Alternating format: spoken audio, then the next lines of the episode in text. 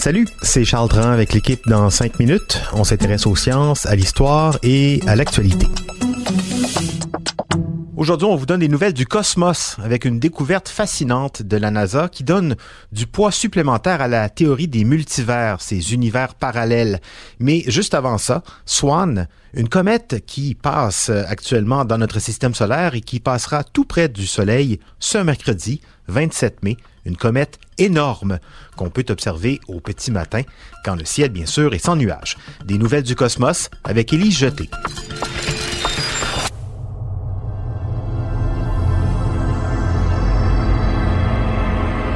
La comète C2020 F8, mieux connue sous le nom de Swan, se déplace en ce moment dans le système solaire.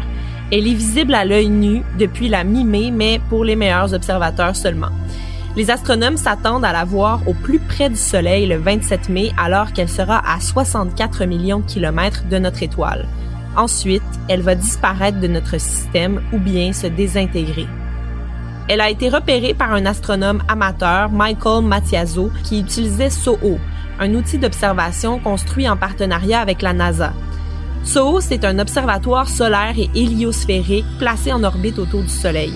Son objectif principal, c'est l'étude de la structure interne du Soleil, des processus produisant le vent solaire et de la couronne solaire.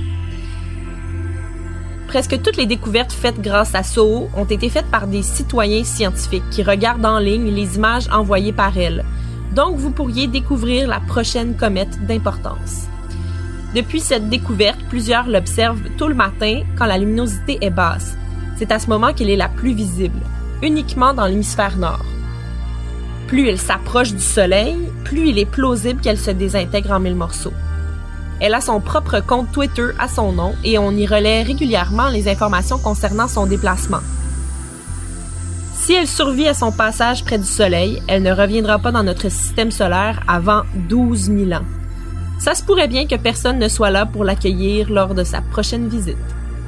Quand elle se déplace, elle laisse derrière elle une imposante traînée de poussière d'au moins 18 millions de kilomètres. Mais même sans sa traînée, c'est déjà un objet imposant, la planétologue et astronome Stephanie Hamilton a publié sur Twitter une modélisation qui nous permet de voir comment la Terre est ridiculement petite à côté de la comète. Sur cette image, elle a dû mettre la Terre et la Lune 20 fois plus grosses, donc son dessin n'est pas à l'échelle, parce que sinon on n'aurait même pas pu voir la Terre et la Lune. Elle compare la grosseur réelle de la Terre par rapport à la comète à un misérable pixel. S'imaginer si petit, ça aide à relativiser parfois.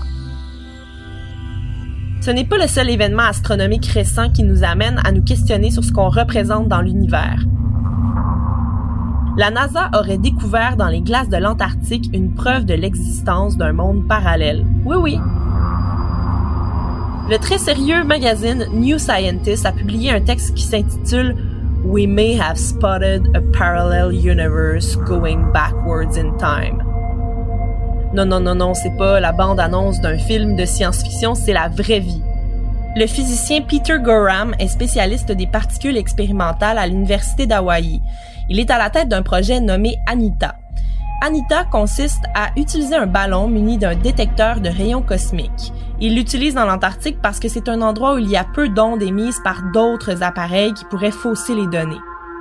Pendant que le ballon était dans le ciel pour une troisième envolée, les chercheurs ont décidé de revenir sur les données recueillies dans le passé, surtout les données qui avaient été rejetées au départ.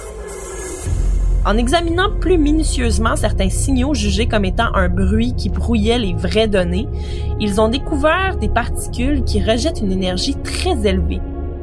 Ce qui a le plus fait réagir les scientifiques, c'est que ces particules étaient propulsées de bas en haut et non de haut en bas, comme celles qu'ils ont l'habitude de voir et d'analyser. Depuis cette découverte en 2016, toutes sortes d'hypothèses sont émises pour tenter d'expliquer ces particules et leurs drôles de mouvements. Pour pouvoir réellement expliquer ce signal, il faut admettre l'existence d'un univers différent, créé durant le même Big Bang que le nôtre, et existant en parallèle avec le nôtre. Dans ce monde miroir, le positif serait négatif, la gauche serait la droite et le temps reculerait au lieu d'avancer. C'est peut-être l'idée la plus folle jamais émise par des scientifiques. Mais c'est possible qu'Anita le ballon ait fait une erreur. Les scientifiques refusent encore d'écarter définitivement cette hypothèse.